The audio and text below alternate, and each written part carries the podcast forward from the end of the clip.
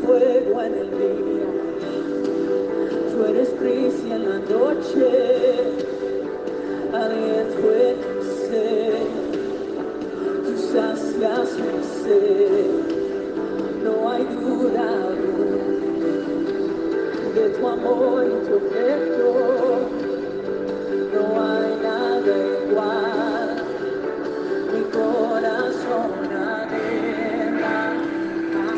La palabra para hoy es Isaías ya hablaba de Jesús.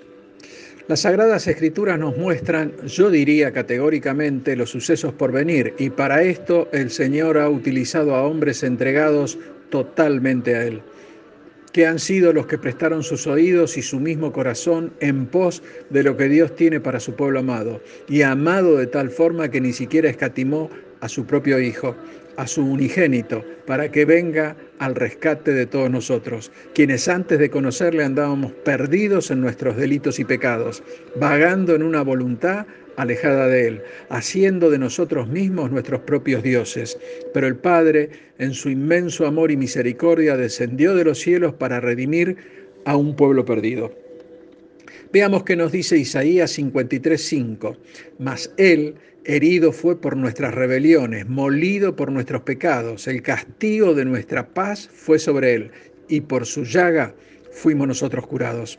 La palabra herido en hebreo significa traspasar y obviamente esta es una profecía sobre Cristo, cuyo cuero cabelludo fue traspasado por espinas, cuyas manos y pies fueron traspasadas con clavos sobre la cruz, cuyo costado fue traspasado por una lanza romana. Y luego el texto dice que Él fue molido por nuestros pecados y la palabra hebrea para molido significa triturado. El moler y triturar de Cristo comenzó en el huerto de Getsemaní, la noche antes de ser arrestado, cuando Jesús estaba en agonía y era su sudor como grandes gotas de sangre que caían hasta la tierra. Cuando Cristo fue herido y molido por los azotes que recibió directamente antes de ser clavado a la cruz y de ser traspasado por una lanza. Luego el texto agrega, el castigo de nuestra paz fue sobre él, o sea que el castigo de nuestros pecados fue puesto en él, por lo cual nuestra paz y reconciliación con Dios fueron hechos a través de él.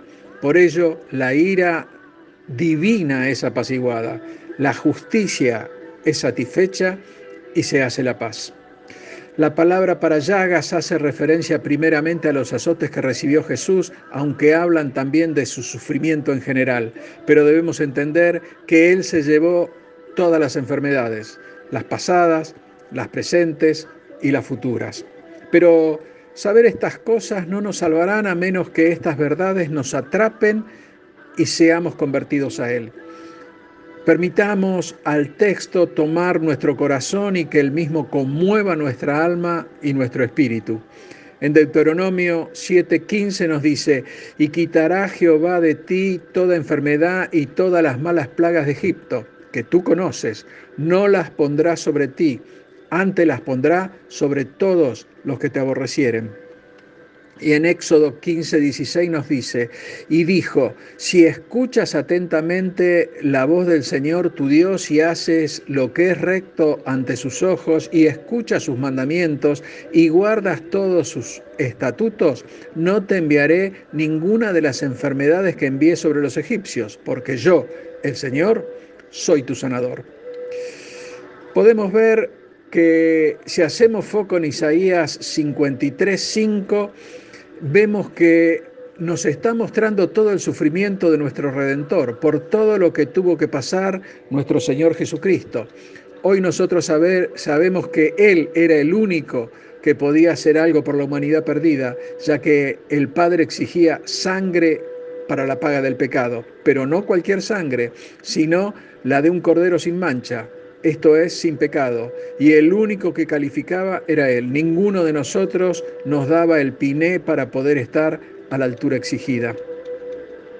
Si nosotros observamos con cuidado la figura de Jesús en el Antiguo Testamento, es decir, el cordero que inmolaban cada año para el perdón de los pecados, notamos que ese cordero era degollado en un momento. Casi que él mismo ni se daba cuenta de lo que iba a pasar. De este análisis surge la pregunta, ¿No podía el Señor haber hecho lo mismo y morir sin sufrimiento, sin pasar por el calvario que tuvo que pasar, y nuestra redención se hubiese podido dar de esta manera? La respuesta es sí, y un sí rotundo. Con el solo sacrificio del Cordero de Dios, es decir, Jesús, en digamos cinco minutos hubiese alcanzado para redimir a la humanidad toda. Entonces surge la otra pregunta. Pero entonces, ¿por qué pasó por todo el sufrimiento que soportó? Y la respuesta es por amor. Desgranemos el versículo de Isaías. Mas él, herido por nuestras rebeliones, molido por nuestros pecados, el castigo de nuestra paz fue sobre él. Y por su llaga fuimos nosotros curados. Él estuvo haciendo tres cosas en medio de su calvario. Uno, restableció la comunión de nuestra alma y nuestro espíritu con su Santo Espíritu. Dos, nos dio la paz que el hombre por sí mismo no puede alcanzar. Y tres, ya estableció que hemos sido sanados y como garantía de ello pagó con sus llagas y su cuerpo ensangrentado que nos cubre, nos cuida y nos protege. Y aquí hay algo muy importante que tú debes saber. El Señor ya nos sanó y esto es así porque Él nos ve con nuestro cuerpo glorificado viviendo una eternidad a su lado. Y si estuviera dentro de su voluntad, también sanará el envoltorio de nuestra alma y nuestro espíritu, que llaman cuerpo, y lo hará hoy y aquí.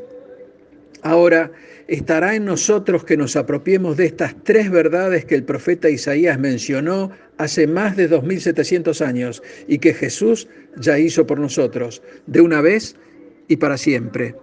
Dios te bendice. Amén. Porque Él está aquí en este lugar, iglesia. Él está aquí.